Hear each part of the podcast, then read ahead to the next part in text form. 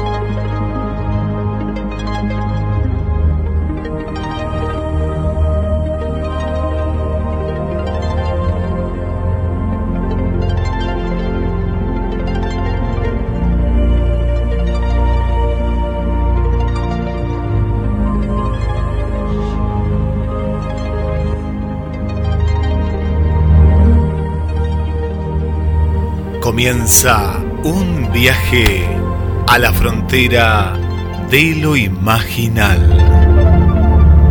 Como cada miércoles, desde las 18 horas, te acompañamos, viajamos a través de la radio, a través de los mitos de la historia, junto a Carlos Matos, mi compañero de viaje. ¿Cómo estás, Carlos? Bienvenido.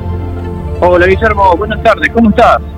Bien, bien, muy bien. Con una tormenta acá desde la bitácora, en, la, veo al este, ¿no? Desde, desde donde yo sí, estoy. Sí, está, está muy extraño, ¿eh? Está muy extraño. A ver si hacemos unas maniobras con la nave para, para esquivarla y poder remontarnos al, a algunos años, a muchos años atrás, poder viajar a la zona del Egeo, a también en la época de la, de la cultura micénica y, y, recorrer algunos, algunos mitos relacionados con la guerra de Troya. ¿Qué recuerdas vos de la guerra de Troya? Así, ¿Alguna historieta, alguna película? No, yo lo que quiero ver y lo que más, más recuerdo, y por eso quiero ver en este viaje, Carlos, que estacionemos cerca del caballo. Yo no, me dicen que no existió el caballo, me dice alguien que no. El caballo, el famoso caballo de Troya. Sí, yo creo que todos conocimos primero al caballo de Troya, escuchamos hablar del caballo de Troya, hemos repetido lo del caballo de Troya.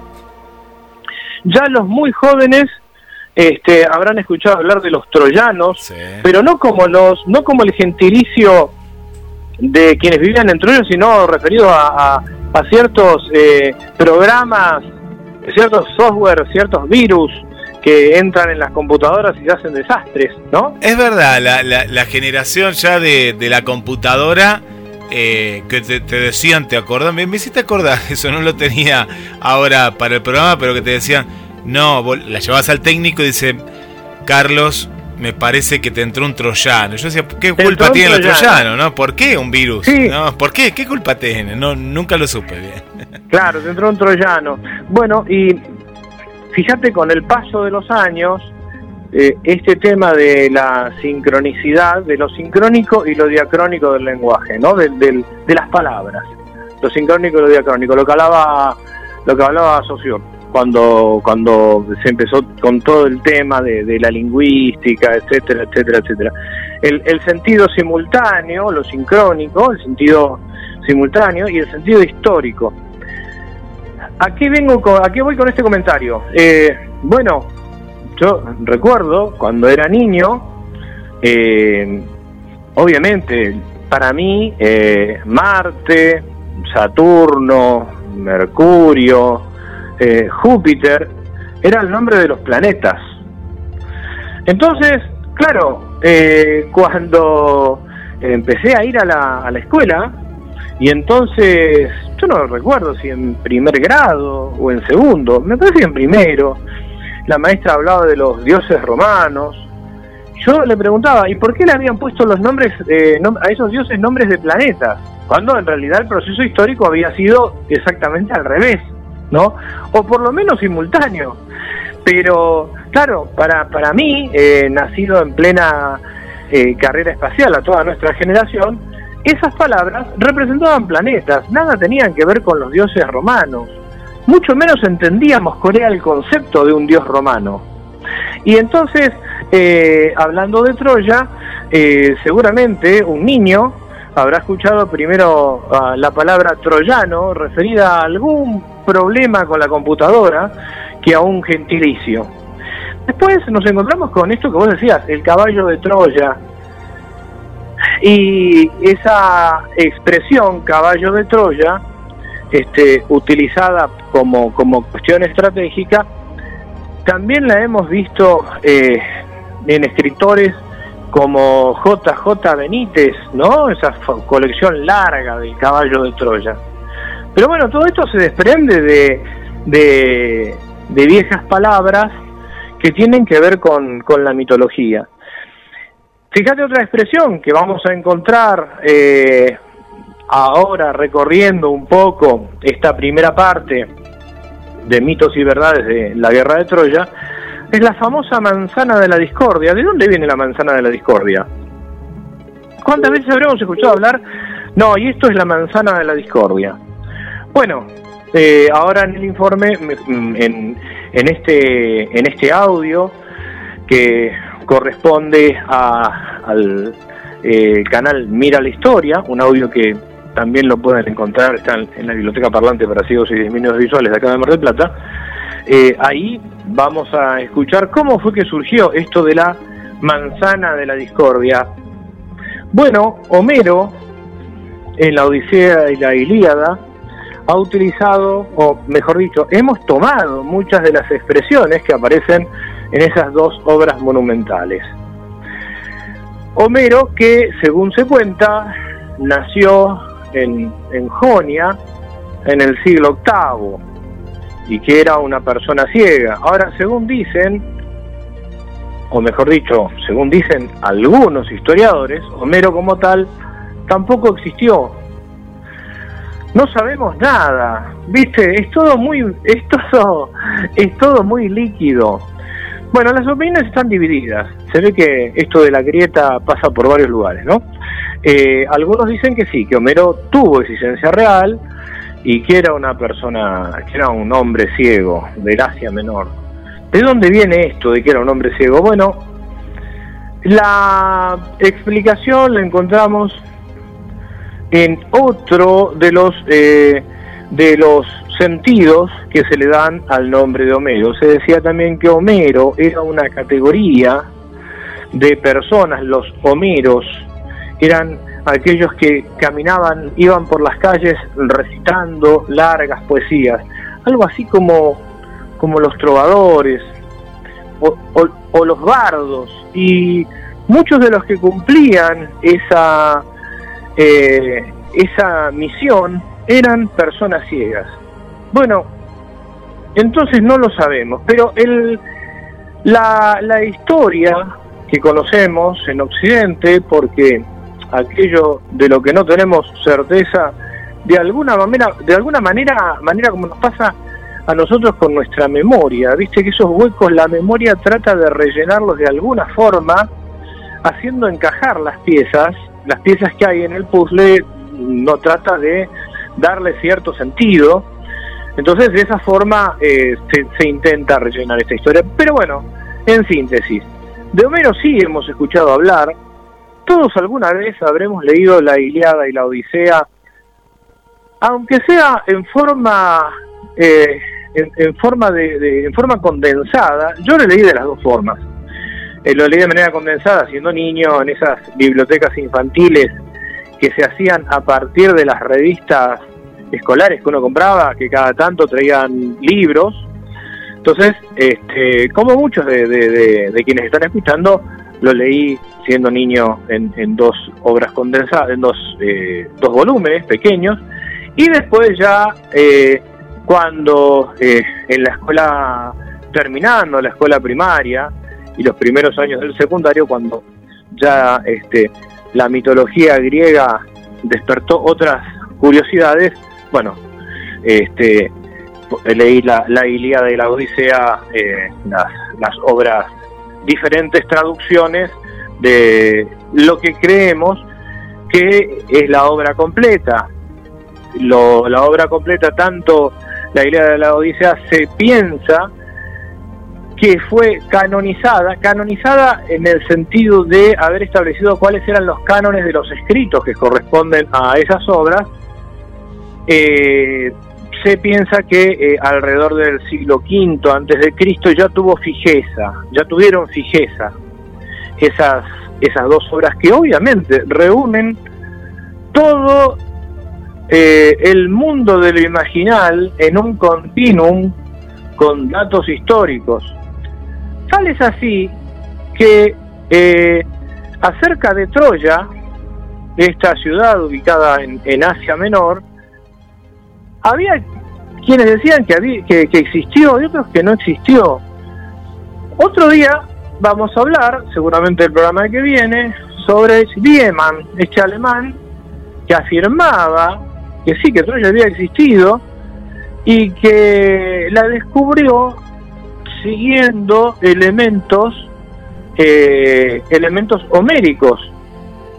Con esos elementos descubrió esa ciudad y después se habló de inclusive muchas Troyas superpuestas, de nueve Troyas. Y, vos que, que, además de, ser escritor sos este cinéfilo, Guille, seguramente habrás visto diferentes versiones de Elena de Troya.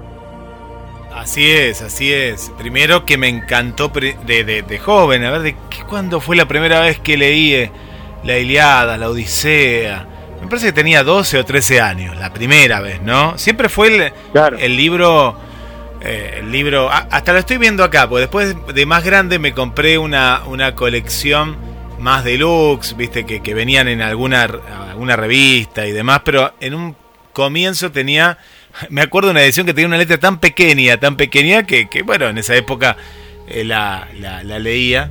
Y, y después llevado al cine, he visto de todo, ¿sí? He visto muchas versiones, hasta las últimas versiones fantásticas. Viste que hay versiones tipo ciencia ficción, que tenían poderes. Hasta la más pochoclera. ¿Quién trabaja en la pochoclera? Yo me lo confundo. ¿Brad Pitt o el otro actor eh, DiCaprio? No, Brad Pitt me parece. Troya.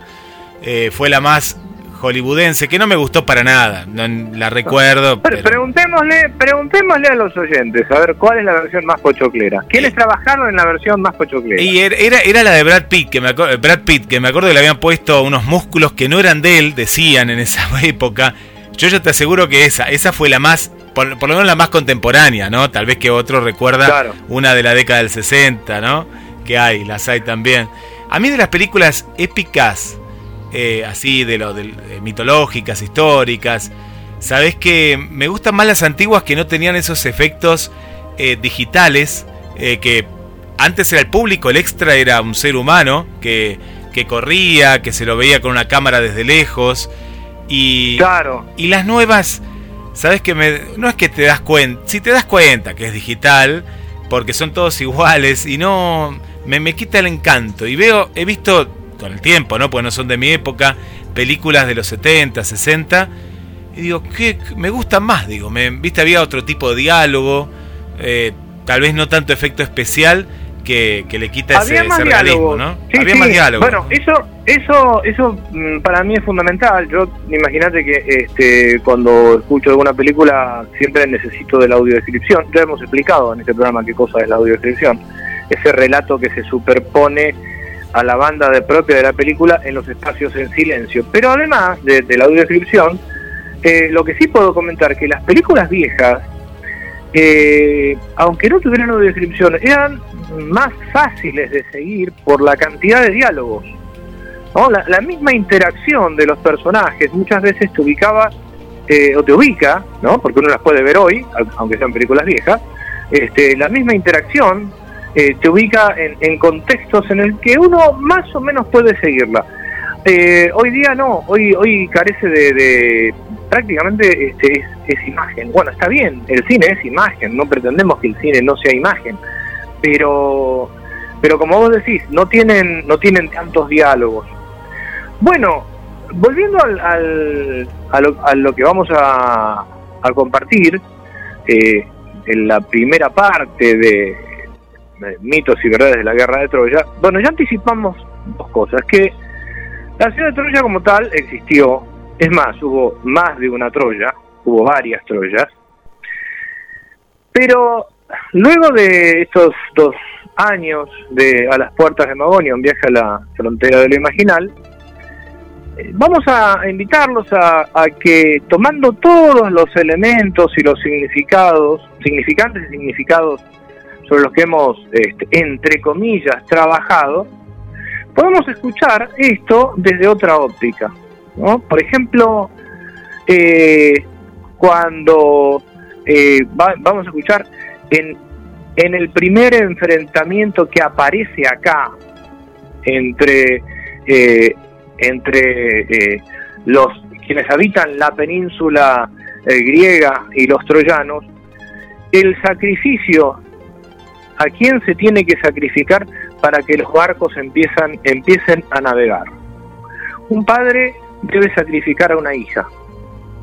Ese sacrificio nos recuerda a otros sacrificios, por ejemplo, en, el Antiguo Testamento, cuando Abraham eh, recibe la orden de sacrificar a su hijo. La diferencia es que en el momento en el que Abraham va a sacrificar a su hijo, un ángel se lo impide. Bueno, acá, ¿quién va a sacrificar a su hija y obviamente la sacrifica. Bueno, eso algunos lo recordarán, quienes no lo recuerden lo, van a escuchar eh, en el informe. Otro tema es la forma en la que interactúan los dioses con las personas y se ponen de un lado y de otro. Y los dioses tienen comportamientos, digamos, eh, más bien humanos. Y entonces esos dioses no seremos nosotros mismos, no serán esas pautas de comportamiento, esas matrices que llevamos. Yo recuerdo eh, cuando empezaron a explicarnos en, en, la escuela primaria, en los primeros grados, que, eran los dioses, nos decían, los dioses son esos fenómenos de la naturaleza que las personas en la antigüedad, como no entendían de qué se trataba, inventaban un dios. ¿no? Entonces el rayo, etcétera, etcétera. Pero la verdad es que los dioses no parecen ser fenómenos de la naturaleza. A lo mejor esos fenómenos de la naturaleza lo que hacen es enmascarar otras cosas. ¿No? Por ahí esos esos dioses son son nuestras propias emociones, el comportamiento que tenemos cada uno de nosotros y proyecciones que tenemos hacia distintos elementos o distintos, o distintos hechos. ¿Para qué sirven esos dioses? ¿Qué nos permiten esos dioses eh, ver o analizar? A lo mejor esos dioses son espejos del alma y en ese sentido leer aquellos relatos, además de pasar un buen momento, nos permite conocernos más a nosotros mismos. Y también, Carlos, podría ser un mecanismo de control en cada una de las épocas? claro, podría ser un mecanismo de control cuando determinadas historias se articulan desde el poder, obviamente. Sí, sí. Y bueno, fíjate hablando de mecanismos de control, ¿no? Eh, ¿Te acordás cuando hablábamos de los, los mitos en, en, nuestro país, en Paraguay, en Uruguay, y las leyendas? ¿Eh? Lo que decía, por ejemplo, eh, Esther de Paraguay, creo que también eh, en nuestro país lo comentaba Mariana de Entre Ríos en más de una oportunidad, eh, que era la forma en la que, bueno, estos duendecillos que recorren las siestas de nuestros territorios servían para que los padres pudieran controlar a los chicos, que no que no se alejaran, que no corrieran riesgo. Bueno, imaginemos esto a gran escala, ¿no? Imaginemos esto realmente a gran escala. eh, la creación de los mitos nacionales y los antimitos nacionales, el fomentar enemistades, aquellos pueblos que necesitan para fortalecer su identidad un enemigo común. Eh, esto que dijiste es cierto, también hay, hay todo un lado complicado, hay un lado muy eh, polícromo, muy colorido de la mitología, recreativo en cierto aspecto, eh, que sirve para la introspección, y también está este otro lado oscuro cuando todo esto se articula, se articula desde el poder. Es un universo enorme. Dice, vamos a primero las vías de comunicación, eh, seguimos un minuto más y vamos después al informe. Así es, Carlos. Eh, las líneas de comunicación, si es la primera vez que nos estás escuchando, si ya nos venís escuchando en todas las temporadas de A las Puertas de, Magonia, hoy estamos hablando de mitos y verdades sobre la guerra de Troya. Todo comentario, por aquí ya nos están compartiendo también, Carlos, algunas películas.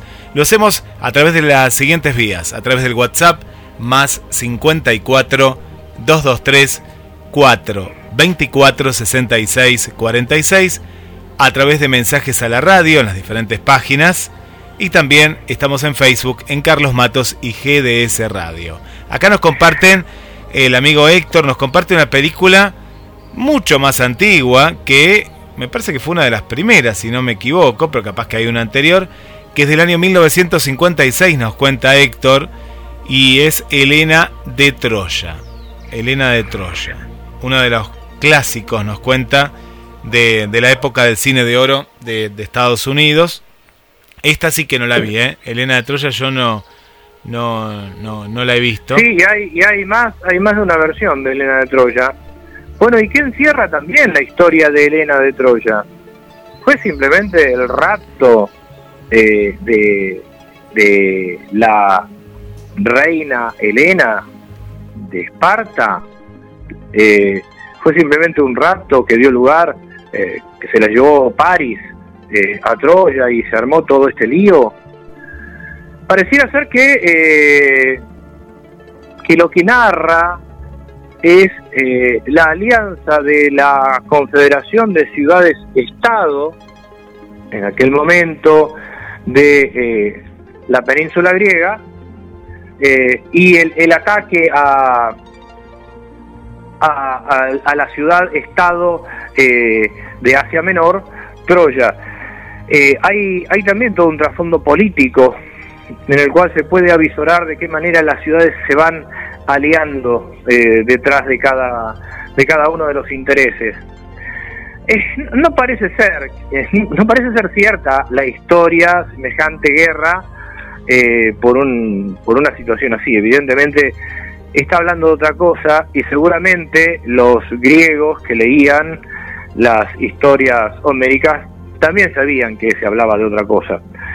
Así que bueno, Guillermo, vamos entonces ahora a, esta historia, a la primera parte de esta historia de la guerra de Troya, eh, en, el relato de Mira la Historia, del canal Mira la Historia.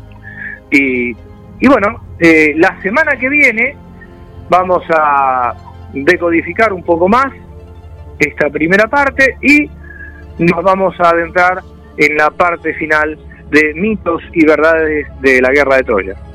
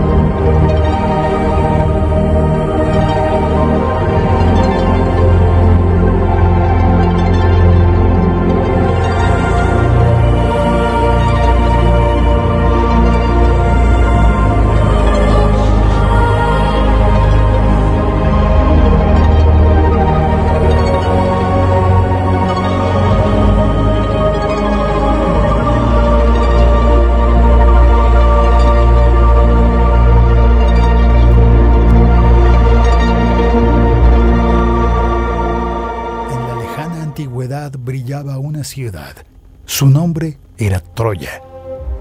Su riqueza y esplendor eclipsaban a todas las ciudades vecinas.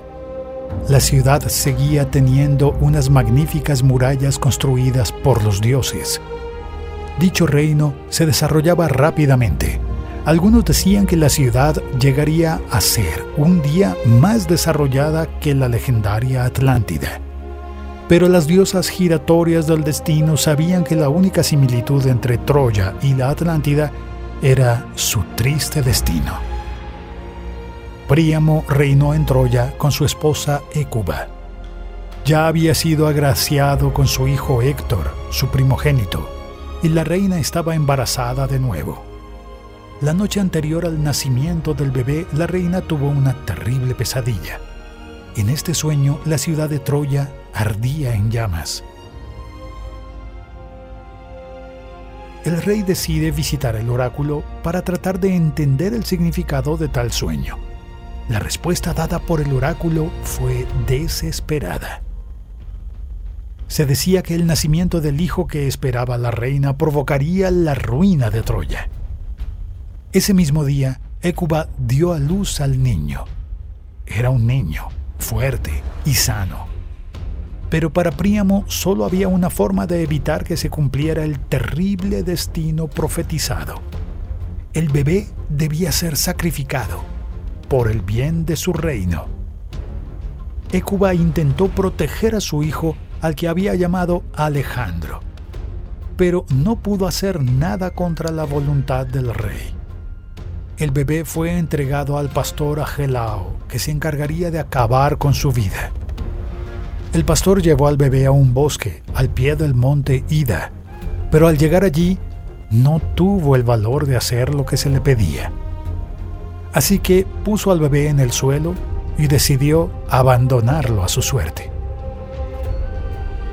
Pasaron algunos días y el pastor no podía quitarse de la cabeza la imagen del bebé y decidió volver al lugar donde lo había dejado. Para su asombro, el bebé estaba bien, ya que había sido amamantado por una osa, por lo que el pastor tenía claro que no era la voluntad de los dioses que la vida del pequeño príncipe de Troya llegara a su fin. De ese modo, Agelao recogió al niño y lo crió como si fuera su propio hijo. El bebé recibió el nombre de Paris y creció junto a los otros hijos de Agelao. Paris creció hasta convertirse en un hombre de impresionante belleza y fuerza física. Como su padre adoptivo, se convirtió en pastor. Llevaba una vida bucólica en el campo y tenía como amante a la bella ninfa Enone, a la que juró amor eterno. Su vida en nada se pareció al destino que le fue profetizado, pero lo que no sabía era que estaba a punto de tomar una decisión que afectaría a todo el mundo que le rodeaba. El joven Paris estaba cuidando su rebaño y se dio cuenta de que uno de sus jóvenes carneros se alejaba de los demás y se dirigía a una cueva cercana. Se dirigió a la cueva para rescatar al cachorro extraviado. Pero adentro de la cueva Paris se encontró con algo realmente increíble. En el interior de la cueva había tres mujeres con una belleza divina. El pastor no dudaba de que solo podían ser diosas. El joven no sabía que estaba a punto de tomar una decisión que cambiaría el destino del mundo para siempre. Ese mismo día había tenido lugar la boda de la Nereida Tetis con el héroe Peleo. Para los festejos del matrimonio se invitó a todas las deidades. Los dioses se entregaron a un gran y animado banquete. Pero alguien no había sido invitado. Se trataba de Eris, la diosa de la discordia, que se enfureció por el desaire y decidió que era necesaria una retribución. Sentadas a la mesa del banquete, Atenea, la diosa de la sabiduría, Afrodita, la diosa del amor, y Hera, la reina de los dioses, conversaban amistosamente. la diosa de la discordia voló sobre la mesa del banquete y soltó una hermosa manzana dorada entre las diosas. En la hermosa manzana estaba la inscripción a la más bella. Esa manzana se conocería como la manzana de la discordia. Las tres diosas lucharon por la manzana, pues cada una de ellas se proclamaba la más bella de todas las diosas. Con su poderoso grito, Zeus interrumpió la contienda de las diosas y dijo que ese tipo de actitud no era digna de divinidades de ese linaje. Zeus trató de pensar en una forma de resolver tal impasse y decidió que un juez imparcial se encargaría de elegir a la que sería la más bella de las diosas. La manzana de la discordia fue entregada a Hermes, que guiaría a las diosas hasta el juez designado. Y de todos los hombres del mundo, fue el joven pastor, Paris, el elegido para resolver esta disputa. No era el más entendido, ni estaba muy familiarizado con la noción de justicia, pero las Moiras, las damas del destino, habían tejido este futuro para él. Después de conocer su tarea, las diosas fueron presentadas al pastor. Soy Hera, esposa de Zeus. Elígeme la más bella y te haré el rey más rico de toda Asia. Te concederé un palacio comparable al Olimpo en esplendor. Soy Atenea, la diosa de la guerra y la sabiduría. Elígeme y serás el mayor general que jamás haya existido. En lugar de comandar rebaños, comandarás ejércitos y serás reconocido como un gran conquistador. Yo soy Afrodita, la diosa de la belleza y el amor. Mis epítetos ya me garantizarían el título de la más bella. Elígeme y te daré el amor de la mujer más bella del mundo. Afrodita le mostró entonces la imagen de la bella princesa Helena de Esparta. El corazón de Paris se vio embargado por el deseo de poseer a una mujer tan hermosa que solo podía compararse con la propia diosa de la belleza. Entonces el joven Paris entregó la manzana de oro a la diosa Afrodita. Mientras la diosa de la belleza se regocijaba en su victoria, el resentimiento se plantó en los corazones de las dos diosas que fueron pasadas por alto. Las diosas Atenea y Hera juraron vengarse del príncipe troyano y el pueblo de Troya pagaría un gran precio por la elección de París. La ciudad de Esparta estaba de fiesta con el regreso de la princesa Helena, que había sido secuestrada por el héroe Teseo, pero acaba de ser rescatada por sus hermanos gemelos, Castor y Pollux. Helena debutaba y por su belleza era la princesa más deseada de Grecia.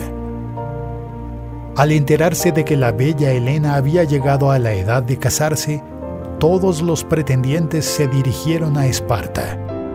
Su padre, el rey Tindareus de Esparta, no sabía qué marido elegir para su hija, ya que cualquier elección que hiciera podría ofender a todos los demás estaba en una encrucijada. Entre los nobles presentes estaba Odiseo, el rey de la isla de Ítaca, que era conocido por su astucia y su mente sagaz. Aunque era hijo de Laertes, uno de los argonautas, se decía que en realidad era hijo de Sísifo, el hombre que era tan inteligente que engañó a los dioses e incluso a la muerte. Odiseo no tenía ningún interés en Helena, pues sabía que una mujer de tal belleza solo le traería problemas, y su corazón ya se había enamorado de Penélope, que tal vez no fuera tan bella como Helena, pero era mucho más inteligente. El astuto noble se acercó al rey y le hizo la siguiente propuesta. Le dijo al rey que utilizara su influencia sobre su hermano Icario para convencerle de que le diera la mano de Penélope en matrimonio y así le ayudaría a resolver la difícil situación en la que se encontraba el rey. Tíndaro, conociendo la famosa astucia de Odiseo, no tuvo dudas y aceptó la propuesta. Entonces Odiseo le dijo lo que debía hacer. Y tras escuchar el plan de Odiseo, el padre de Helena se dirigió a los pretendientes. Dijo solemnemente que no interferiría con la voluntad de los dioses y por lo tanto dejaría que la princesa Helena tuviera el derecho de elegir a su propio marido. Los pretendientes estaban entusiasmados, pues los que se habían creído con pocas posibilidades de ser elegidos por el rey tenían ahora renovadas sus esperanzas. Pero el rey exigió que primero todos debían jurar aceptar su decisión por Helena, fuera cual fuera, y que defenderían el carácter sagrado de este matrimonio aunque llevara a la guerra. Todos los pretendientes aceptaron la propuesta del rey espartano y prestaron tal juramento que se selló durante el sacrificio de un caballo.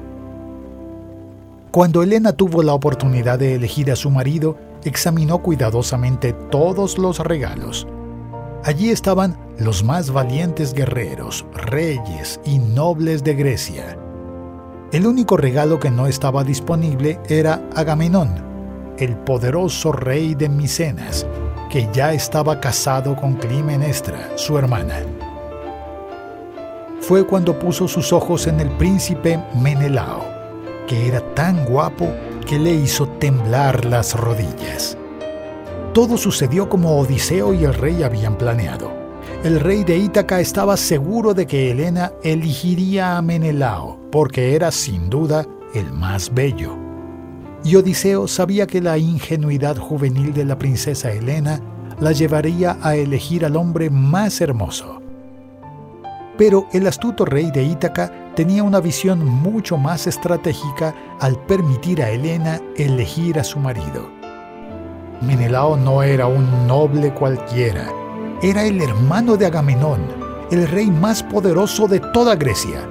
Así que ninguno de los otros pretendientes se atrevería a intentar entrar en un concurso por Helena, temiendo la ira de Menelao y su poderoso hermano tal y como le habían prometido, Icarius, el padre de Penélope, entregó a su hija al héroe.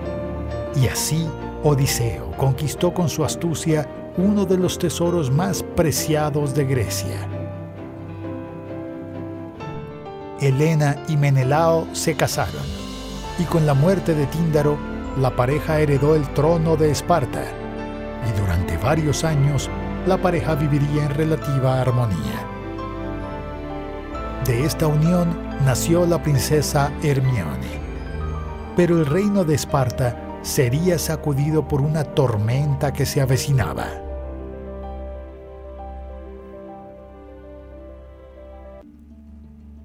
El rey Príamo de Troya tuvo más de 50 hijos, y entre ellos estaban las gemelas Casandra y Helena. Desde pequeñas su padre determinó que serían entregadas para servir en el templo de Apolo. Un día, cuando aún eran niñas, estaban jugando en el templo de Apolo y se olvidaron de la hora de volver a casa. Como ya era tarde, acabaron durmiendo en el templo. Durante la noche, una serpiente enviada por Apolo lamió las orejas de las jóvenes, y así recibieron el don de la profecía. La joven Cassandra creció y se convirtió en una hermosa mujer. Tal belleza encantó al dios Apolo. El dios declaró su amor por la joven, pero ella lo rechazó. Apolo consiguió ocultar su enfado por el rechazo y le pidió solo un beso. Cuando la joven acercó sus labios al dios, éste escupió en su boca y la maldijo. Cassandra aún poseía el poder de la profecía, pero había perdido el poder de la persuasión.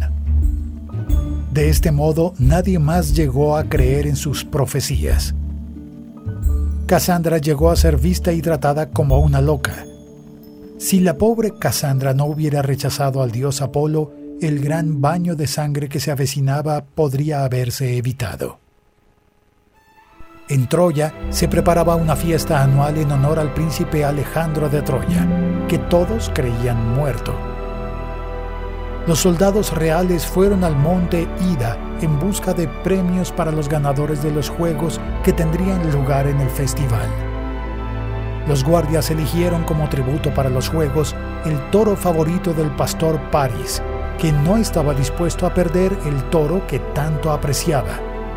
Así que partió hacia Troya para inscribirse en el torneo e intentar recuperar a su animal. Enone, la ninfa con la que Paris vivía como si fuera su esposa, profetizó. Ella le dijo que si se marchaba a Troya, no volvería a tenerla en sus brazos, pues eso le llevaría a cruzar el mar Egeo y encontrar a otra que ocupara su lugar en su corazón. Y cuando finalmente se decidiera a buscarla de nuevo, sería demasiado tarde. El joven pastor nunca había estado en una ciudad como Troya y quedó maravillado por el esplendor y la grandeza de la ciudad. Se inscribió en los juegos donde lucharía contra los mejores guerreros de Troya. Entre ellos se encontraban algunos de los hijos del rey Príamo, incluido Héctor, el príncipe heredero. El audaz pastor pasó a derrotar a cada uno de sus oponentes del torneo Paris llegó a la lucha final del torneo. Ahora debía enfrentarse a Héctor, el guerrero troyano más valiente. La lucha entre el hijo perdido de Príamo y su heredero y campeón de Troya fue muy disputada. Pero increíblemente, Paris consigue derrotar al poderoso Héctor. Deífobo, que también era hijo del rey Príamo, se enfureció al ver cómo un pastor humillaba a la casa real de Troya. Él y sus seguidores sacan sus armas y se disponen a atacar a París. El pastor corre por su vida y se refugia en el templo de Zeus. Cassandra, la profetisa desacreditada, que ya había reconocido a su hermano y sabía que traía consigo la ruina de Troya, clamó para que mataran a París. Pero en lugar de hacer caso a los gritos de Cassandra, el rey Príamo y la reina Écuba ordenan a los perseguidores de París que se alejen. La reina se acercó a París y entre lágrimas reconoció que se trataba de su hijo al que creía muerto. Agelao, el padre adoptivo de París, confiesa que no tuvo valor de quitarle la vida al príncipe cuando era solo un bebé y que las Moiras deberían tener un destino diferente para él. Agelao mostró el sonajero hecho por Écuba a su bebé, y así se disipó cualquier duda sobre la identidad del príncipe. En ese momento, los padres de París abrazaron entre lágrimas a su hijo renacido y todos celebraron el regreso del príncipe troyano.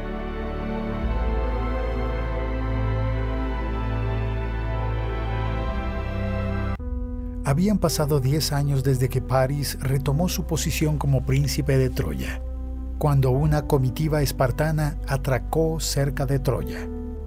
Al frente de la comitiva griega estaba Menelao, rey de Esparta, que solicitó permiso para llevarse a casa los restos de los guerreros griegos que aún quedaban del último conflicto entre aqueos y troyanos. París se encargó de presentar la hospitalidad troyana a los visitantes, que se mostraron muy satisfechos con la acogida. Antes de marcharse, Menelao dijo que deseaba corresponder a la hospitalidad del príncipe y le invitó a visitar Esparta. Príamo, el rey de Troya, echaba de menos a su hermana Esione, que había sido secuestrada por los griegos cuando Hércules atacó a Troya el rey decide organizar una escuadra que parta hacia Grecia para recuperar a la hermana del rey que se encuentra en Salamina. y les autoriza a utilizar los medios que sean necesarios para cumplir su misión. El mando de la expedición fue otorgado al príncipe Paris, que contaría con la ayuda del príncipe dárdico Eneas. Gracias a la diosa Afrodita, los vientos llevaron las naves troyanas a la costa espartana. Paris decide aprovechar la invitación de Menelao para estrechar la relación con Esparta y recuperar fuerzas antes de partir hacia Salamina, donde se encontraba la hermana del rey troyano. El rey Menelao se mostró muy complacido y recibió a los troyanos deseando mostrar lo mejor de la hospitalidad griega. Menelao estaba muy orgulloso de su bella esposa y por eso le ordenó que se pusiera su más bello atuendo para presentarla a la comitiva troyana. Paris quedó maravillado cuando se encontró con la hermosa reina Helena. Esta solo podía ser la mujer a la que Afrodita había prometido como su amor. La ingenua reina no sabía que Eros, por orden de la diosa Afrodita, la espiaba con su arco. Helena también quedó sorprendida por el encanto y la belleza del príncipe. A sus ojos era más hermoso que todos los griegos que había visto. Menelao era quizás el más bello de los reyes griegos, pero su belleza fue eclipsada por Paris, que era portador de una belleza casi divina. Fue entonces cuando el corazón de la reina fue atravesado por una de las flechas de Eros, y así Helena se dejó llevar por la pasión por el príncipe troyano. Eran días de fiestas y banquetes promovidos por el rey de Esparta en honor a sus nobles invitados troyanos. Lejos de los ojos del rey, una llama se apoderó de los corazones del príncipe troyano y de la reina de Esparta. Pero, como obra del destino, una noticia de la isla de Creta llegaría para facilitar que la promesa de Afrodita se cumpliera. Llegó la noticia de que Catreo, el abuelo de Menelao y rey de Creta, había muerto. Por lo tanto, Menelao tuvo que partir para el funeral en Creta, pero dejó a su huésped al cuidado de la reina que reinaría en su lugar. Solo faltaba que el rey de Esparta le diera la espalda para que Paris y Helena dieran rienda suelta a toda la pasión reprimida. La pareja adúltera fue presa de una locura pasional. El príncipe de Troya y la reina de Esparta decidieron huir juntos a Troya. Paris aún cometería un último pecado contra la hospitalidad de Menelao. Reuniría a sus hombres para robar el tesoro de Esparta. La pequeña guarnición del palacio fue sorprendida y no pudo hacer nada para defender los tesoros de su rey. La población de Esparta se rebeló contra los troyanos y trató de impedir la huida de París, que intentaba secuestrar a su reina. Lanzaron piedras y flechas, pero protegidos por la guardia troyana, la pareja logró embarcarse con seguridad en su nave.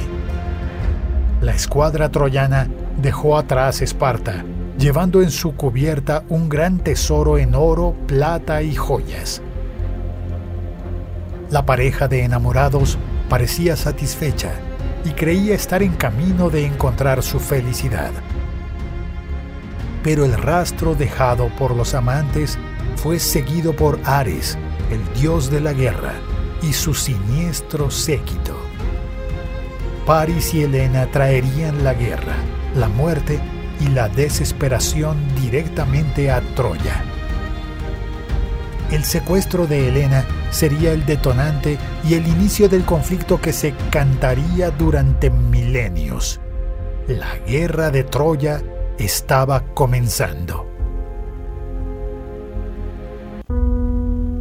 La reina Helena de Esparta y el príncipe troyano Paris atracaron en la isla de Cranae, que aún estaba cerca de la costa del Peloponeso. Estaban embriagados por la pasión que les infundía Eros y querían dar rienda suelta a ese sentimiento. París y Helena tuvieron su primera noche de amor en las playas de Cranae. Mientras el resto de los troyanos se deleitaban con el tesoro saqueado por Menelao. Pero la noticia no tardaría en llegar a Creta, donde Menelao y su hermano Agamenón aún lloraban el cadáver de su abuelo. A Menelao le invadió la ira y un fuerte deseo de venganza. Agamenón trató de calmar a su hermano y le aseguró que haría todo lo posible para hacer cumplir el juramento que los nobles griegos hicieron cuando Helena eligió a Menelao como esposo. Una vez en la gloriosa ciudad de Micenas, en Grecia, decenas de señores de la guerra entraron por la legendaria puerta del León de Micenas y se pararon para prestar su juramento.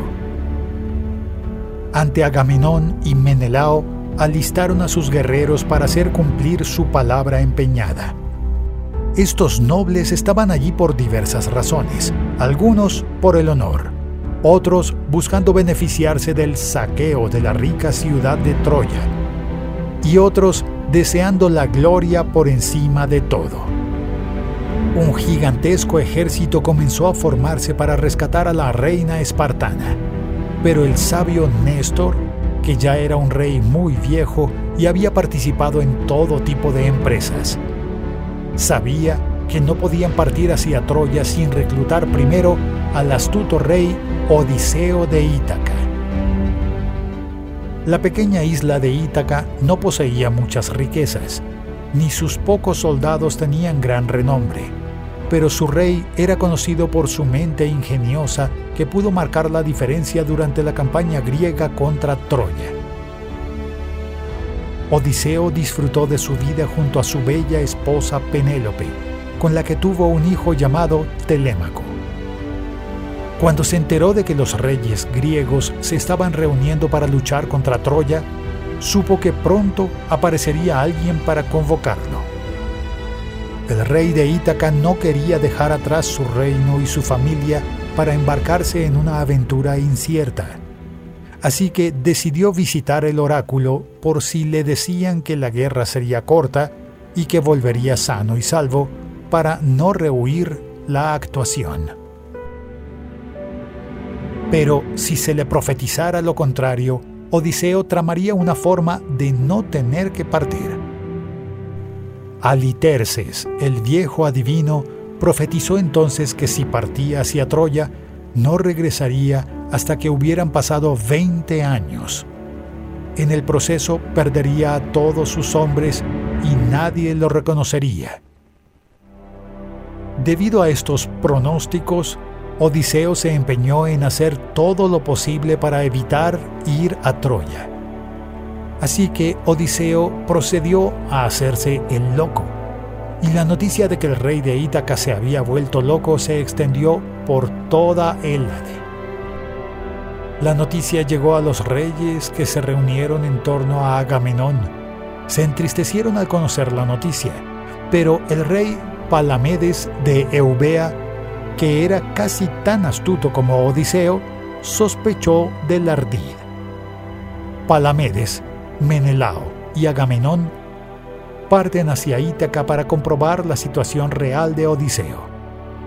Cuando llegan, les recibe la bella Penélope con su hijo Telémaco en el regazo, y parece entristecida por la situación en la que se encuentra su marido. Odiseo trabajaba la tierra con un arado tirado por un buey y un burro, una combinación bastante inusual, y sembraba la tierra con sal. Menelao y Agamenón descubrieron que Odiseo había perdido la cabeza.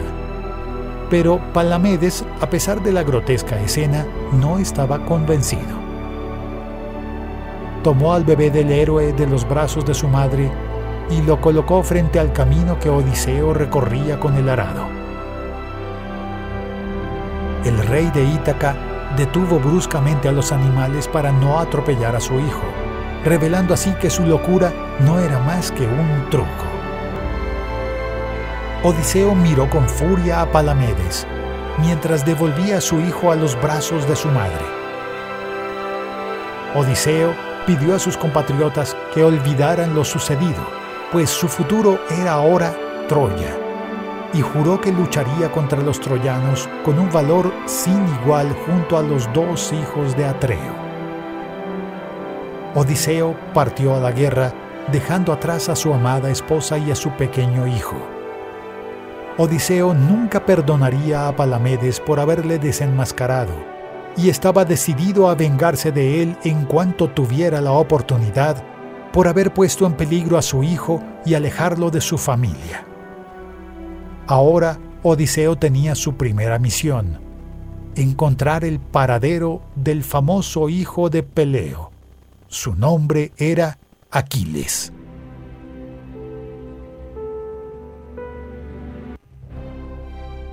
Aquiles apenas había alcanzado la mayoría de edad, pero a pesar de su juventud ya era reconocido como el mejor guerrero de todos los griegos. Aquiles era hijo del rey Peleo de Tesalia y de Tetis, una deidad del mar. Existía el mito de que era invulnerable porque cuando era solo un bebé, su madre lo sumergió en el río sagrado Estigia. Gracias a ese ritual fue protegido por los dioses. Su único punto débil era su talón, que no había tenido contacto con el agua del río sagrado. Aquiles creció y junto con su fiel amigo Patroclo fue entrenado por el centauro Quirón, el renombrado entrenador de héroes, para convertirse en el mayor guerrero de su tiempo.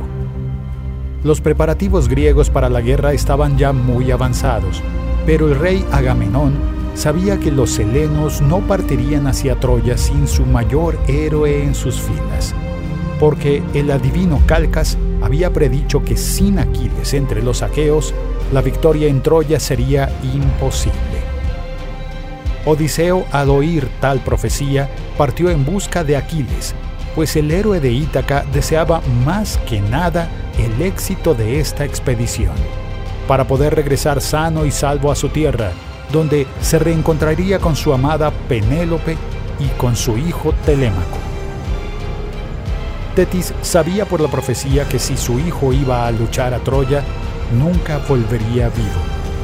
Y usando su poder maligno, ordenó a Aquiles que se escondiera en la corte del rey Licómedes. Allí se vería obligado a transvestirse de mujer y mezclarse entre las innumerables hijas del rey y respondería al nombre de Pirra. En esa corte también vivía la princesa Deidama, novia de Aquiles, con quien ya tenía un hijo de cuatro años que se llamaba Neoptolemo y tenía el apodo de Pirro. Odiseo, siguiendo algunas pistas, llegó al palacio del rey Licómedes que lo recibió con toda la hospitalidad y le presentó a sus numerosas hijas. Entre ellas estaba Aquiles, disfrazado. El rey de Ítaca trajo consigo regalos para las hijas de Licómedes. Sobre una mesa se colocaron joyas, maquillaje egipcio, perfumes, espejos, seda y una espada. Las niñas estaban emocionadas al ver los regalos. Empezaron a probar los regalos y Odiseo se dio cuenta de que una de ellas tenía los ojos fijos en la espada. Fue entonces cuando uno de los hombres de Odiseo entró en el palacio gritando y advirtiendo que el palacio estaba siendo atacado por piratas.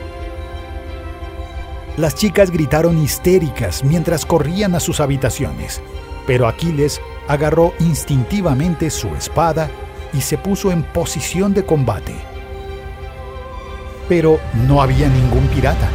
Todo era un teatro orquestado por Odiseo. Y así se desenmascaró al héroe disfrazado. Aquiles, incluso avergonzado por haber sido desenmascarado, se alegró de ser convocado a Troya, junto con los demás héroes griegos, ya que estaba escondido solo por los designios de su divina madre. Aquiles se despidió de la princesa Deidamia y de su hijo Pirro. Este pequeño estaba destinado a tener glorias casi tan grandes como las de su padre. Aquiles dio su palabra a Odiseo de que reuniría a sus hombres y se uniría al ejército de Agamenón para encontrar la gloria frente a los muros de Troya. Mientras Agamenón realizaba los últimos preparativos antes de partir con su gigantesco ejército hacia Troya, decide enviar una embajada a la corte del rey Príamo de Troya en misión diplomática. La delegación griega estaba formada por el astuto Odiseo de Ítaca, Palamedes de la isla de Eubea y Menelao, rey de Esparta. La llegada de la comitiva helena tomó por sorpresa a toda la corte troyana, porque hasta ese momento la noticia del secuestro de Helena no había llegado a Troya. Los héroes griegos exigieron una audiencia con el rey Príamo para tratar las terribles ofensas causadas por su príncipe. Príamo recibió a los emisarios en su palacio creyendo que los demandantes llegarían quejándose del rescate de la princesa Esione, pues este era el objetivo de la misión impuesta a París. Aunque Odiseo tenía fama de ser capaz de desenredar cualquier enredo, fue su rival Palamedes quien encabezó la comitiva. Se sabe que Palamedes tenía el don de la palabra y una lengua de plata era tan bueno con las palabras que fue el inventor de varias letras del alfabeto griego. El jefe de la comitiva presentó su caso al rey de Troya, exponiendo el crimen contra la hospitalidad cometido por París, que secuestró a la esposa de su anfitrión y robó sus tesoros. Palamedes exigió al rey de Troya que le devolviera pacíficamente a la reina de Esparta a su marido, y amenazó con llevar los males de la guerra a territorio troyano si no se cumplían las exigencias del rey Agamenón. En este momento, los hijos de Príamo sacaron sus espadas, pues se sintieron ofendidos por la amenaza proferida por los griegos. Pero Príamo ordenó a los príncipes que guardaran sus espadas, pues los nobles griegos solo eran mensajeros del rey Agamenón. El rey Príamo afirmó no tener conocimiento de tales crímenes cometidos por su hijo y dijo que la reina griega no se escondía en su corte. El rey también dijo que los griegos carecían de la estatura moral necesaria para sostener tales exigencias, en vista de que en el pasado reciente Hércules había secuestrado a la princesa Hesione de Troya y la había llevado a Grecia. Por lo tanto, Príamo dijo que devolvería a Helena a los griegos si le devolvían a su hermana, a la que no había visto desde hacía mucho tiempo. Palamedes fue tajante al afirmar que las condiciones del gran rey Agamenón no eran negociables y que Hesione vivía ahora felizmente en Salamina, donde reinaba junto a su marido, y había enviado a su amado hijo Teucro a unirse al enorme ejército heleno que convertiría en polvo a los muros de Troya. Tratando de mantener la calma, Príamo pronunció que, siendo así, si la reina Helena de Esparta se presentara en su corte, la devolvería a su patria, siempre que este fuera el deseo de Helena. De lo contrario, encontraría en Troya asilo y protección. Odiseo se dio cuenta de que Palamedes solo estaba alimentando la animosidad entre los dos pueblos. El rey de Ítaca intenta suavizar el tenso ambiente provocado por los discursos de Palamedes y Príamo, pues al entrar en Troya comprobó que la ciudad era una auténtica fortaleza, y las murallas construidas por Apolo y Poseidón eran prácticamente infranqueables. Un asedio a una ciudad así haría que la guerra se prolongara durante años. Así que Odiseo intentó que Palamedes y Príamo llegaran a un acuerdo. Pero el rey troyano vio herido su orgullo por las amenazas proferidas por Palamedes, que sembró semillas de Eris en el corazón de Príamo. La misión diplomática había fracasado la guerra se acercaba y el odio que Odiseo sentía por Palamedes crecía, pues su rival había desperdiciado la oportunidad de mantener la paz entre los dos pueblos. Mientras tanto, en Grecia, varios reyes de toda Grecia se presentaron en Aulis, donde se estaba formando el gran ejército. Estos reyes se reunieron allí para cumplir el juramento sellado entre los nobles, que juraron defender el matrimonio de Menelao y Helena de Esparta. Y para cumplir tal juramento, los nobles enviaron sus barcos y sus mejores guerreros para formar el mayor ejército que el mundo griego había visto jamás. Los helenos deseaban que Némesis y las Erinias se pusieran del lado de los griegos, en su búsqueda de venganza y retribución, fomentada por la injuria impuesta por Paris, el príncipe troyano, que violó las leyes impuestas por Zeus al secuestrar a la bella reina Helena. Ya se habían reunido todos los recursos y suministros necesarios para proseguir la empresa contra los troyanos. Y los esfuerzos diplomáticos destinados a evitar un conflicto a gran escala han fracasado. La guerra estaba a punto de estallar. Se dio la orden de que todos los comandantes y sus hombres estuvieran listos para partir. En cuanto a las condiciones de viento fueran favorables, el poderoso ejército zarparía hacia Asia. Todos los ejércitos se movilizaron, pero una gran calma se apoderó de las playas de Aulis. El viento necesario para la salida ya no soplaba. Ni siquiera una ligera brisa parecía querer ayudar a la empresa aquea. Pasaron los días y no hubo viento. Los soldados que llevaban mucho tiempo esperando empezaron a impacientarse. Los campamentos provisionales no estaban previstos para una estancia tan prolongada. Los problemas de abastecimiento y la propagación de enfermedades comenzaron a bajar la moral de los combatientes.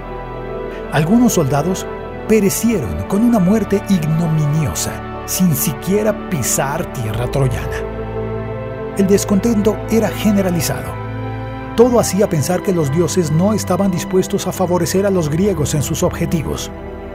Todo tipo de rumores comenzaron a circular por el campamento.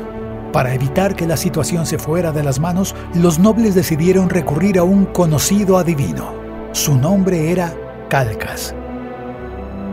El sacerdote fue nombrado vidente oficial del ejército griego, porque en aquella época ningún ejército tendría el valor de ir a la guerra sin tener un vidente que interpretara los auspicios de los dioses.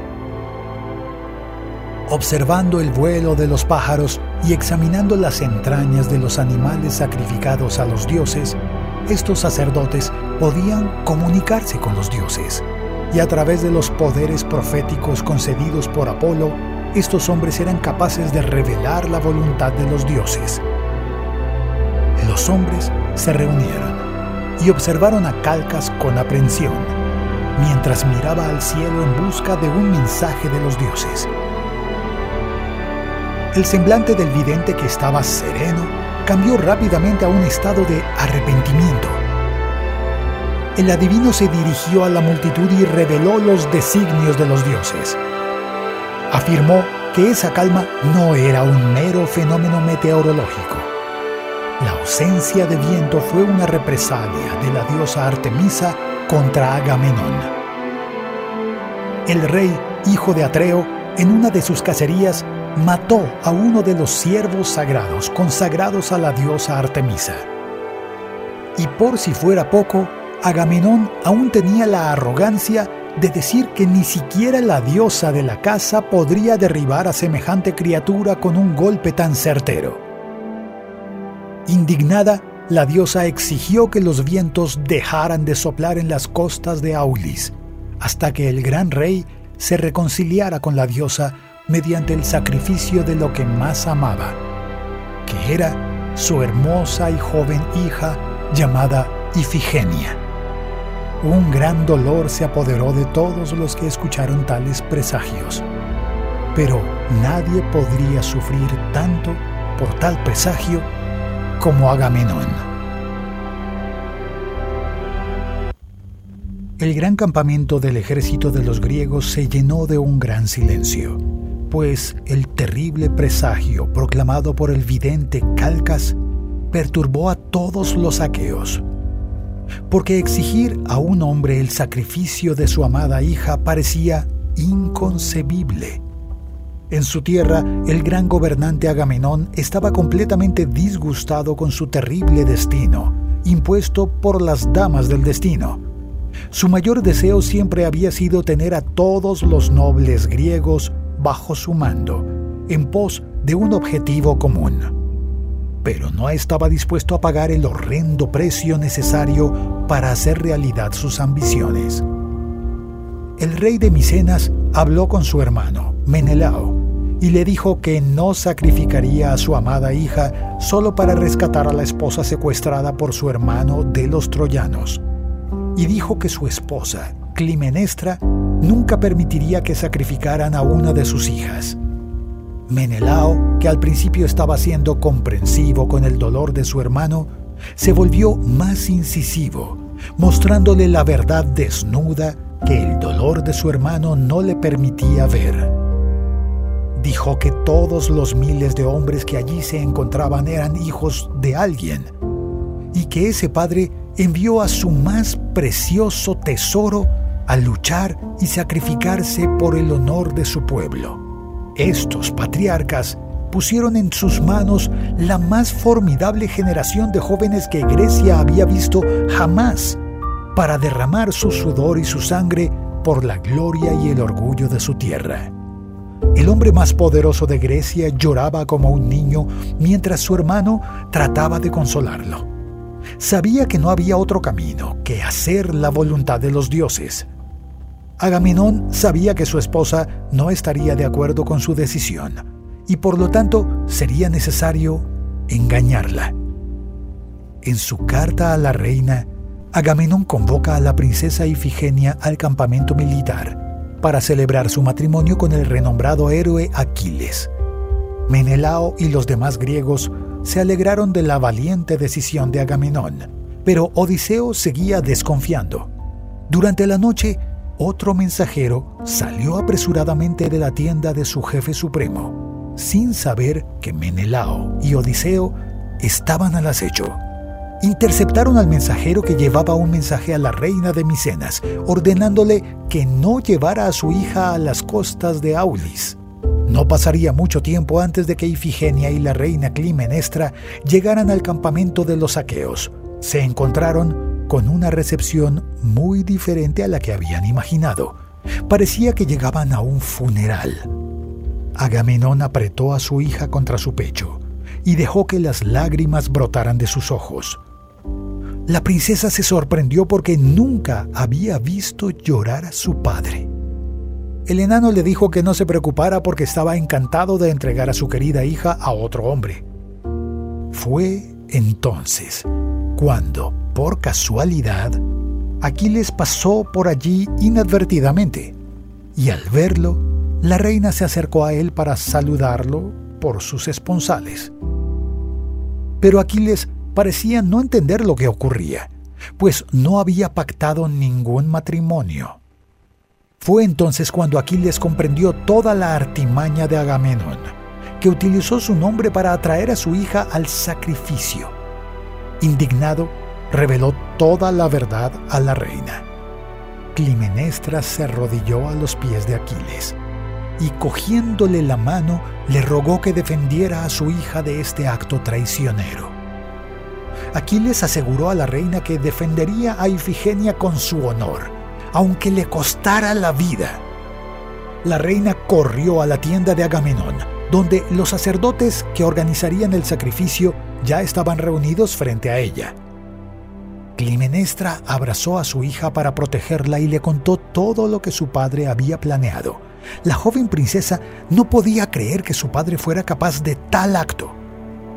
Ifigenia rogó a su padre que no dejara que la sacrificaran, pues era inocente y no tenía nada que ver con esa disputa. Pero, vencido por la tristeza, Agamenón dijo que esa era la voluntad de los dioses, y que contra ellos hasta el más poderoso de los reyes es impotente.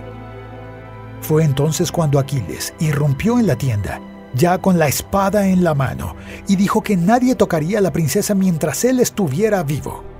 También dijo que si lo mataban, toda la expedición se arruinaría, pues estaba profetizado que los griegos solo lograrían la victoria si él luchaba ante los muros de Troya. La princesa pareció repentinamente tocada por la sabiduría de los dioses e hizo que Aquiles bajara su espada. Dijo que se entregaría al sacrificio, pues de ella dependía la vida de todos los guerreros griegos, al igual que los hijos de Grecia derramarán su sangre en tierras troyanas. Dará su sangre en nombre de todas las mujeres de Grecia. Aquiles tomó las manos de Ifigenia y le dijo que era la mujer más virtuosa que había conocido y que habría sido el mayor de los honores convertirse en su esposo si los dioses así lo deseaban. Ifigenia pidió a su madre que perdonara a su padre, pues no tenía otra salida que obedecer la voluntad de los dioses. Todo el ejército se emocionó al ver a la princesa subir con altivez la escalera que conducía al altar de sacrificio. Agamenón colocó la daga en el cuello de su hija, que la ofreció mansamente, y clamó a la diosa Artemisa para que aceptara este supremo sacrificio en nombre de toda Grecia. El rey, dejando escapar un gran grito de dolor, cortó el cuello de su amada hija. Poco después, Agamenón deposita el cuerpo inerte de Ifigenia en el altar. Un fuerte viento comenzó a soplar hacia Troya y los miles de guerreros presentes en las playas de Aulis celebraron el heroico sacrificio de la princesa Ifigenia.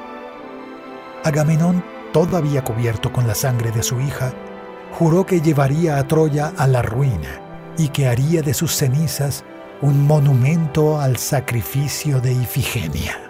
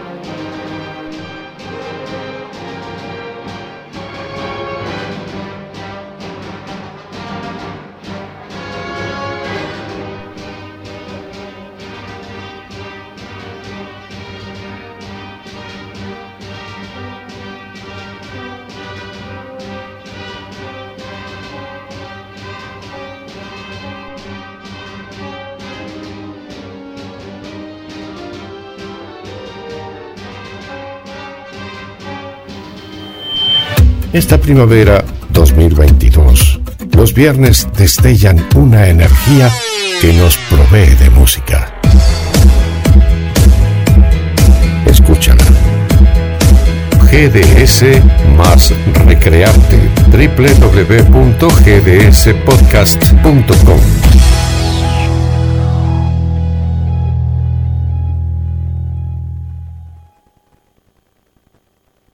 Y volvemos de Magonia y ya estamos con Carlos Matos en vivo desde Mar del Plata, GDS, la radio que nos une. Como cada miércoles te acompañamos y viajamos a los diferentes lugares donde el mito se hace presente. Carlos. A ver si lo tenemos a nuestro querido amigo Carlos o lo, lo hemos perdido en la en la tormenta. Lo hemos perdido en la tormenta. Voy a los mensajes eh, que nos van dejando a través del 2234 24 66 46 desde donde nos estés escuchando en vivo y también a través del podcast.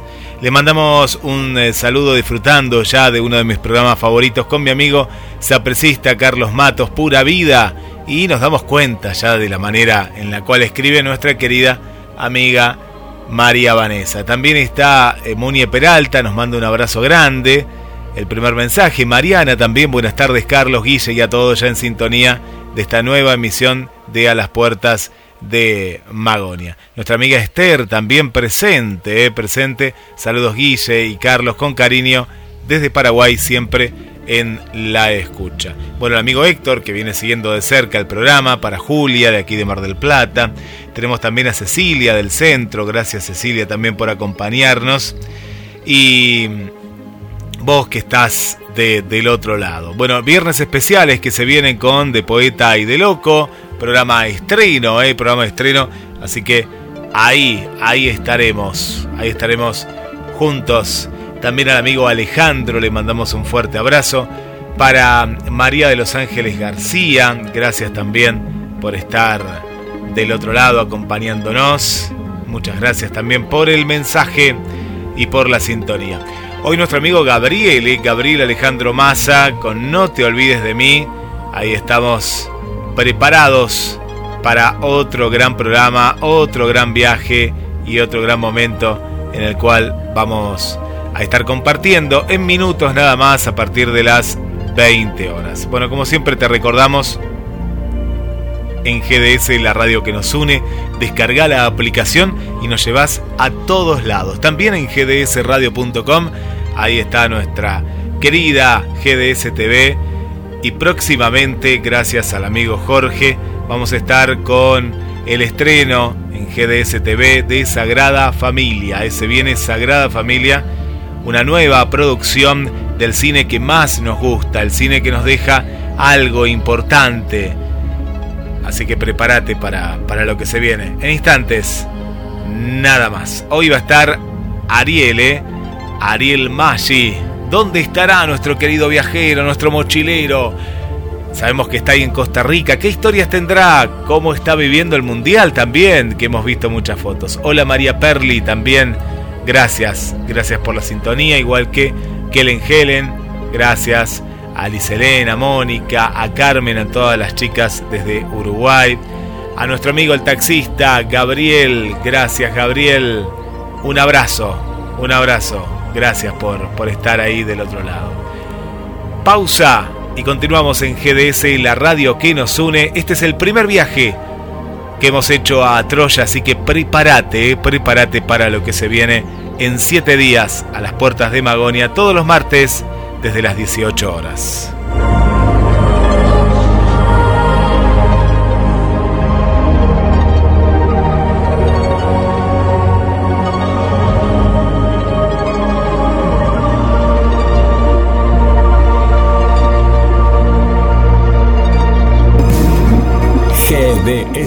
Siempre en movimiento. La radio número uno, la que vos elegís. GDS. Descarga nuestra app. Encontranos como GDS Radio.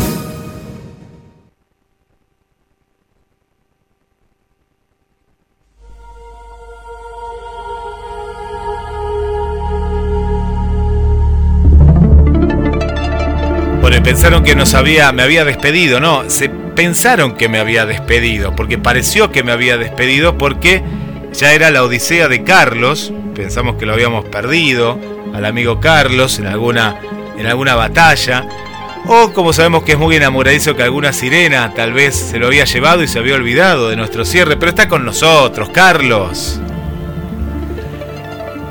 A ver si lo recuperamos a Carlos. Carlos, ¿te llevaron las sirenas o estás ahí con nosotros? Se lo habrán llevado las sirenas al amigo Carlos, me parece. No, no, no sé. A ver, o está con nosotros, Carlos. ¿Estás ahí, Carlos?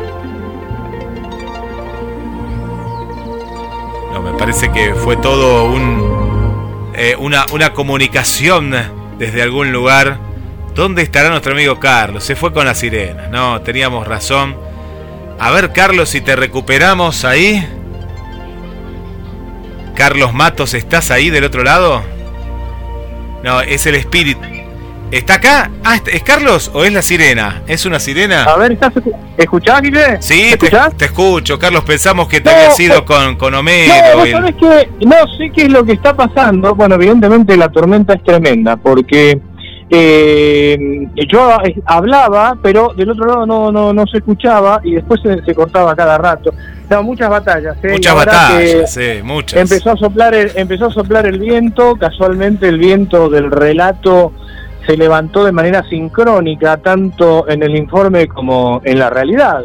Así que se ve que eso nos complicó un poco. Bueno, es, es el, creo que es el tercer miércoles que tenemos tormenta. Parece que está programado, la, están programadas las tormentas para los miércoles últimamente. Pero la hemos soportado bien esta, ¿eh? Mirá que esta tormenta Sí. era eléctrica, con mucho viento, pero eh, aguantamos. Me, me hizo acordar a, a una escena, ¿no? De, de la Odisea, o de la Iliada, ya no recuerdo bien cuál, en, en que la que Homero lo llevan los vientos y, bueno, prácticamente iba a desaparecer y, bueno, sobrevivió, ¿no? Sí, bueno, en, en- la Odisea aparece en varias oportunidades este, esa, bueno, esa vuelta a Itaca tan épica. Bueno, pero de eso vamos a hablar en otro programa, este, en la que sí aparecen vientos representando distintas adversidades. Che, vos mencionaste las sirenas. Hicimos un programa sobre las sirenas Hicimos, también, sí. así que ¿Te podemos decir a los a los oyentes, a las oyentes que, que busquen los archivos. Este, en, bueno, ahí hablamos de las sirenas a lo largo de la historia. Aprovechamos para aclarar que las sirenas en la mitología griega no son esas entidades mitad mujer y mitad pez. Las sirenas en realidad vuelan.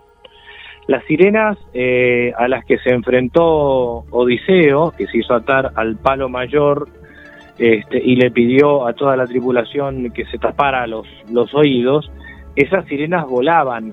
Eran bastante similar, eh, bastante parecidas a las arpías. Eh, después, bueno, nosotros eh, fuimos asociando las sirenas a esas otras entidades que reciben otros nombres, mitad mujer y mitad pez, y ya nos quedó eso. De hecho, vos algún día estuviste viendo unos videos de un ruso, ¿no, Guille, que filmó unas sirenas un tanto extrañas, que bueno, con un ojo clínico pudiste determinar que era todo un montaje. Claro, y bien hecho, ¿eh? Vos sabés que era muy eh, bien realizado, porque. Pero siempre está esa. Ya escuchando tantos programas de las puertas de Magonia, tenemos como ya ese ojo clínico entrenado y, y de pronto eh, te dabas cuenta. Y buscando, sabés que hay gente que, que colabora con nosotros que te muestra el mismo video y te muestra el truco que tiene el video. Que eso es muy interesante. Gente también eh, de, de edición de audio, de video, que, que sabe sobre el tema. Claro. Y, bueno, claro. Te, te muestra la otra cara, ¿no? Te muestra la otra cara de, de cómo se hizo el truco. Que el que no lo quiere ver, que no lo vea, pero está, está eso, ¿no? Y eso es importante. Es importante porque te muestra que está tan bien hecho. Hoy tenemos mucha tecnología, pero pasa que la tecnología hoy se puede contrarrestar con la misma tecnología con la cual se hace y te pueden mostrar cómo lo hicieron. Antes no se podía, antes era en un estudio de televisión y ahí quedaba todo, ¿no? O en un estudio de grabación más importante. Hoy Claro, tenemos el acceso ahora- a eso. ahora en la computadora. Pero con esto de eh, querer filmar sirenas, querer filmar duendes, hadas, eh, ya que estamos transitando la época próxima a la Nochebuena, eh, me, me recuerda esto que, que se hace habitualmente, que es muy común que se haga en muchas casas, ahora por ahí no tanto, pero hace unos años se hacía, y en mi infancia no se hacía, cuando yo era chico realmente eso no era costumbre, que es que alguien, una persona mayor, se disfrace de Papá Noel e ingrese a la casa y reparta regalos. Vos sabés que no me gusta a mí eso, porque era lindo cuando uno imaginaba el Papá Noel, ¿no? Este, como que pierde el encanto, ah, mirá, sí, ahí aparece, no, no, es mejor dejar que, que Papá Noel este, Santa Claus o alguna otra entidad de la que ya hemos hablado, cuál es el origen de, de Papá Noel. San Nicolás, Eh, San Nicolás. San ¿no? Nicolás, claro, San Nicolás de Mira, pero resulta que es una fusión en realidad, es una fusión entre la idea de San Nicolás de Mira, eh, que adquiere eh, algunas características de otros personajes eh, precristianos. En esa fusión es que, es que surge el Santa Claus el Papá Noel, que Papá Noel es Papá Navidad, significa en realidad, ¿no? Pero para los cristianos es, San Nicolás que, que no se celebra el 24, sino creo que es el 6 de, de diciembre. Eh, y bueno, yo, yo me acuerdo de eso, que cuando mi hijo era chico, eh, un poco la costumbre eh, que aparecía en, en, las familias era que alguna persona grande, alguien, se disfrace de Papá Noel, lo cual es terrible, porque con el calor que hace en Mar del Plata, eh, someter a, al familiar, al tío, a alguien que haga eso, este, bueno, no me parecía, no, no sé, no sé si estaba bueno, yo nunca lo hice. Eh, pero bueno, en, casa no, no, no se hacía, pero recuerdo alguna Navidad en algún otro lado eh, y siempre alguien se disfrazaba. Eh, pero era más lindo cuando se dejaba volar la imaginación de los niños, ¿no? Este, que lo imaginaran al, al Papá Noel o a quien le iba a traer esos regalos. Bueno, y con esto de las sirenas, porque a esta altura uno dirá, bueno, ¿qué tiene que ver esto con las sirenas? Con... Pero con eso de las sirenas un poco lo mismo, ¿no? O con el mundo feérico. Mientras lo dejemos en el plano de lo imaginal, están dadas todas las posibilidades. Ahora, cuando ya eh, le damos una entidad, pretendemos fotografiarlo, estamos matándolo. ¿No? Es, eh, es como matar al arte. No sé, ¿vos cómo lo ves, Guille? Sí, comparto, Carlos, comparto que el, consumismo por un lado, ¿no? Lo, lo, ha matado, el consumismo, ¿no? De, de, esta desesperación de, poder tener eh, o ese ese juguete, ese adorno. Ahora, pues ahora estamos en la etapa más que nada del, adorno con todas las casas. Y después, eh, ¿quién, ¿quién, se apoderó ¿no? de la figura, eh, que es esta bebida cola tan conocida? Y bueno, y ah, después un montón de, de, arquetipos ¿no? que se han mezclado y que sí, sí, la fantasía, pero todavía se puede rescatar, y, ahora vas a, este, a, esto que yo metí un poquito en la llaga ahí, pero, pero que, se, apoderó de eso, pero ya, ya, hace un tiempo, ¿no? Hace mucho tiempo, que uno con, con la misma familia y volver a, la, a, cierta tradición, ¿no? Eh, Sabes que en, en uno de los programas en el cual vos también participás, me di cuenta un poquito me enojé con los oyentes, ¿no? Que dicen, ah, yo perdí la fantasía, pues soy grande, porque no hay eh, chicos. Ah, ¿te acordás? Sí, eh, el jueves pasado. El jueves, pasado. sí. Yo me, me, agarró una tristeza porque digo, ay, Dios mío, se perdió todo. Y ¿sabes qué le di? Me, al otro día me tenía tanta tristeza que fui y me compré un árbol de verdad, la primera vez, ¿no? Un árbol, un árbol natural, porque digo, contra tanta, no digo mala onda, pero falta de, de de, esto tan hermoso que es la fantasía, la gente perdió la fantasía. Me hizo acordar la película La historia sin fin también, ¿no? Que fantasía se destruía porque la gente ya no leía, ¿no? es un poco eso. les contamos a, a los oyentes, a los oyentes que el programa que estamos hablando es de Ciudad Criptónica, el programa que conduce Fernando de Tele, en el que también estamos con Guillermo, que va los jueves este, a las 14. Y la semana pasada hablamos de, la Navidad, de lo que representaba la Navidad, o cómo armamos el arbolito, qué tradiciones teníamos cada uno, cada familia. Y fue verdaderamente sorprendente. Yo, yo comparto tu sorpresa, Guille, y lo hablábamos también con, con Jessica, con, con Fernando, este, con Marina, después fuera, fuera del micrófono. Eh, la sorpresa que nos, nos ocasionó la cantidad de personas que dicen, no, a mí las fiestas no me importan, o las fiestas me caen mal, o, o para qué sirven las fiestas. Un poco, obviamente también estaban quienes eh, compartían la alegría y comparten la alegría de la Navidad, pero esa especie de rechazo, ¿no? O de indiferencia, pero que cuando vos empezás a escarbar, a arañar y a sacar la corteza, Detrás de esa indiferencia lo que hay es una profunda pena, más que indiferencia. Cuando en realidad es una fiesta, es una fiesta. Eh, está bien, quienes, quienes somos cristianos lo vivimos de una manera, pero siempre decimos que la Navidad es algo que va más allá, que es algo que reúne a la familia. Y eh, una de las oyentes comentó que, bueno, que iba a ser muy triste porque había perdido, no me acuerdo si al marido o a quién, eh, la verdad es que no me acuerdo en este momento, Eh, no, eh, a, un- a- alguien, no, no- no era el marido, era, creo que era, creo que era un, primo, un tío, al- alguien así.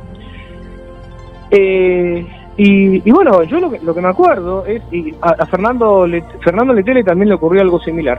Eh, a, mí, a mí me pasó que en mi viejo falleció este, 20 días antes de Nochebuena. Y la verdad es que nosotros celebramos la Nochebuena y decíamos, bueno, eh, ahora la mesa será un poco más larga este, y entonces entrarán todos aquellos que no están en este plano, pero que siguen estando, ¿no? Este, por supuesto, tal vez no fue, eh, no tuvo, no tuvo el brillo de otras noches, nochebuenas, pero sí tuvo una profundidad mayor, tuvo una profundidad mucho mayor, mucho más, más sentida, eh, y fue muy lindo, ¿no?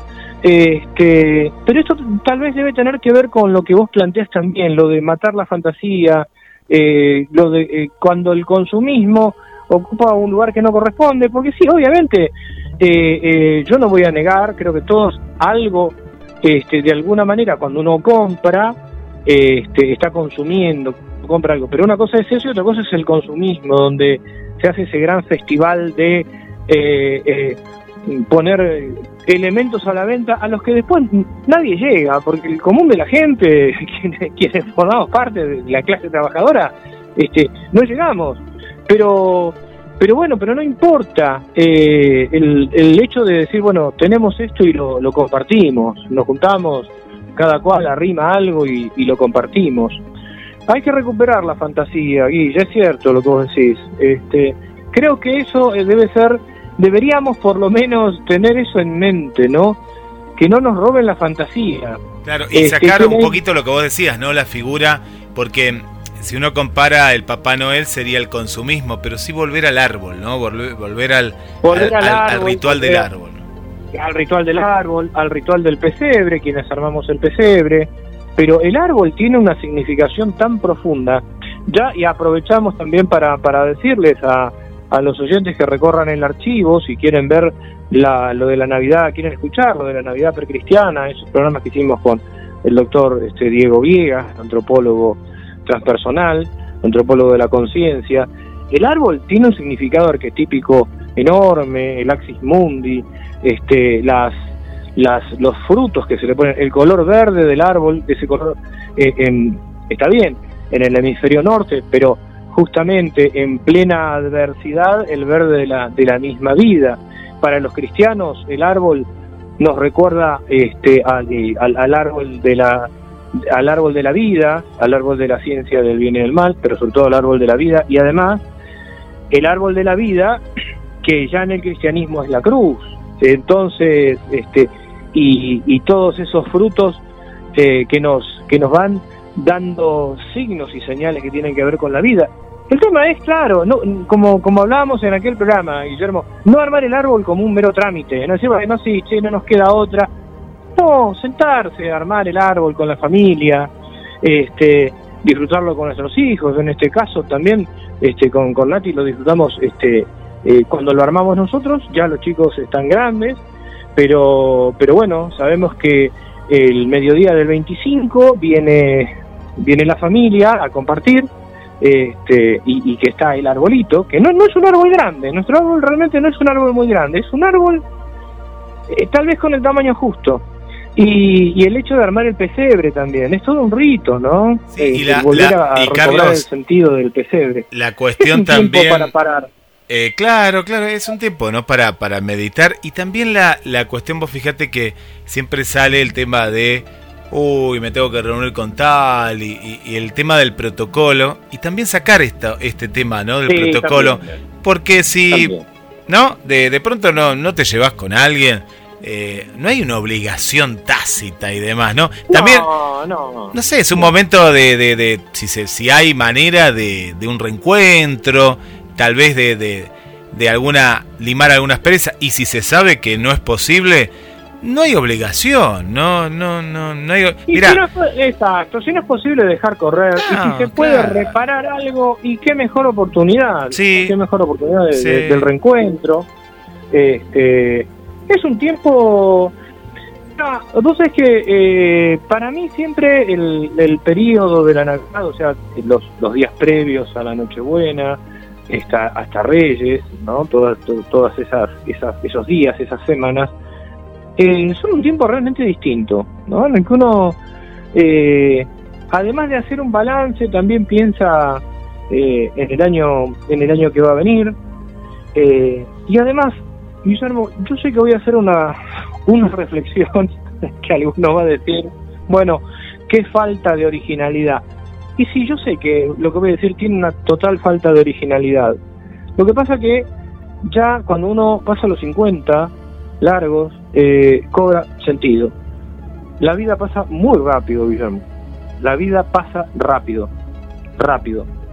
Este, entonces, eh, hacer foco en, en, en los egos, en eh, ah no no yo no me voy a hablar con este porque no si imagínate si este por qué lo voy a a saludar ahora si no lo vi en todo el año hacer foco en eso es algo que no tiene sentido en este programa recordábamos hace un tiempo eh, ese lema que tenían eh, en, Roma los guerreros este, y lo que le decía el esclavo al militar que volvía triunfante no El- este eh, iba iba un, un esclavo al lado repitiéndole memento mori, o sea, recuerda que vas a morir. Eh, y el recuerda que vas a morir es eh, el poner las cosas en su, en su lugar. El pensar en la muerte tal vez arroja luz sobre aquellas cosas que, que no son importantes, que son una verdadera pavada eh, eh, y que a lo mejor uno las magnifica en el, en el devenir de los días. Eh, y a lo mejor otras cosas que sí, que son fundamentales, y uno dice, no, lo dejo para después, después lo arreglo. No, mira, la verdad que, y no, este, no. Entonces, el- recuerda que vas a morir es, es este, es poner las cosas en contexto. Por eso la imagen del pesebre de la que hablábamos en este, Ciudad Criptónica, y lo comentamos también acá. Recordemos que el icono del pesebre, en el que se ve la gruta, tiene muchas interpretaciones. Ese icono del Monte Athos, la gruta es el lugar en el que está protegido el niño y también la Sagrada Familia, pero la gruta es protección y también es la tumba. Los, los pañales que, que rodean al bebé, que cubren al bebé, son pañales, pero también es mortaja. En, en el pesebre está la vida y la muerte, y por supuesto el triunfo de la vida. Entonces, detenernos en eso, mientras vamos organizando cada una de las piezas, cada uno de los personajes, cada uno de los animales, y qué mejor también que hablar de estas cosas con los chicos, con los, con los nietos también. Es un momento, el de armar el árbol es un momento que no debería perderse, no lo deberíamos perder. Por lo menos si vamos a armar el árbol. Ahora, si te da lo mismo, bueno, eso es otra historia. Eh, si te da lo mismo cualquier cosa, te da lo mismo cualquier cosa. Pero no lo armes porque sí, no hagas, no, no pongas el pesebre porque sí. Si lo estás poniendo, si estás poniendo el arbolito, si estás armando el pesebre, es porque algo te resuena adentro. Entonces no lo neguemos. No, no, no, no niegues lo que te está resonando. Deja, deja que eso salga este, y recuperar lo que tanto decía este, René María Rilke, esto de que la infancia es la patria del hombre, ¿no? Bueno, hoy diríamos la patria de la humanidad, porque eh, parece que la palabra hombre se, se entiende eh, desde el punto de vista del varón, y no es así. Este, la infancia, volver a esa infancia donde está nuestra patria, para cargar las pilas y para, y para, para seguir adelante. Bueno, no sé cómo vinimos a parar acá desde Troya. ¿Qué Sí, cosa? sí, sí, sí, no, no, viste que, pero eh, eh, esto es lo que hace Mago- Magonia, nos lleva, ¿eh? Magonia, los Magonia vientos de lleva, Magonia sí, sí, sí. nos llevan para un lado y nos llevan para el otro, pero, pero me gusta, me gusta, me gusta que nos vaya llevando porque nos pone en tiempo y forma. Estamos un poco alterados por el mundial y lo que va a pasar el domingo, pero la fiesta es el otro domingo, ¿no? Comienza eh, lo- Claro, lo, que es el- la, reunión domingo. formal, ¿no? Exacto, eso es de domingo, de la, de la otra semana. Guillermo, ¿tenemos mensajes? ¿Nos, nos entró, Sí, entró algún eh, otro mensaje? estuve saludando a, a la gente en el intervalo. Eh, teníamos aquí a una nueva amiga que es María de Los Ángeles García, que nos escucha desde. ¿Sabes qué? Esta localidad. Ah, España. Mira, me, me daba el, el nombre y Ah, el en apellido. Pero es Chipiona. No la conocía. Chipiona, España. Esta, Ajá. esta localidad. española. Así que le damos la bienvenida a María de los Ángeles eh, García. Y si es la primera vez que nos cuente, pero me parece que sí, ¿no? Que es la primera vez que, está con nosotros. Nuestra amiga Berenice, que no la habíamos saludado, también eh, un saludo para ella.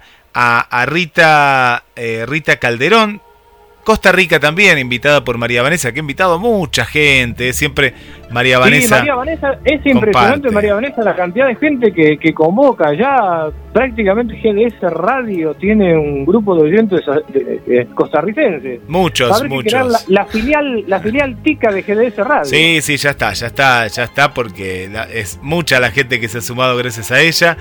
Berenice también está con nosotros, un gusto eh, escucharlos. Ahí está nuestra querida amiga eh, Berenice. Por aquí tenemos a Irina desde Córdoba también, que nos manda, nos manda saludos. Y bueno, Mariana, que ya la saludamos, está ahí desde el primer, primer minuto, Carlos. Y bueno, y agradecemos eh, a, la gente por, por la atenta escucha. Bueno, Guille, entonces nos despedimos por hoy eh, y el miércoles que viene ya con los vientos soplando en nuestras velas, vamos a dirigirnos hacia Troya para entrar de lleno en todo este conflicto que, bueno que, se que presentamos hoy y trataremos también de ver qué nos deja esta historia. Nos encontramos el miércoles próximo después de las 6, Guille, para hacer otro viaje más a las puertas de Magonia rumbo a la frontera de lo imaginal.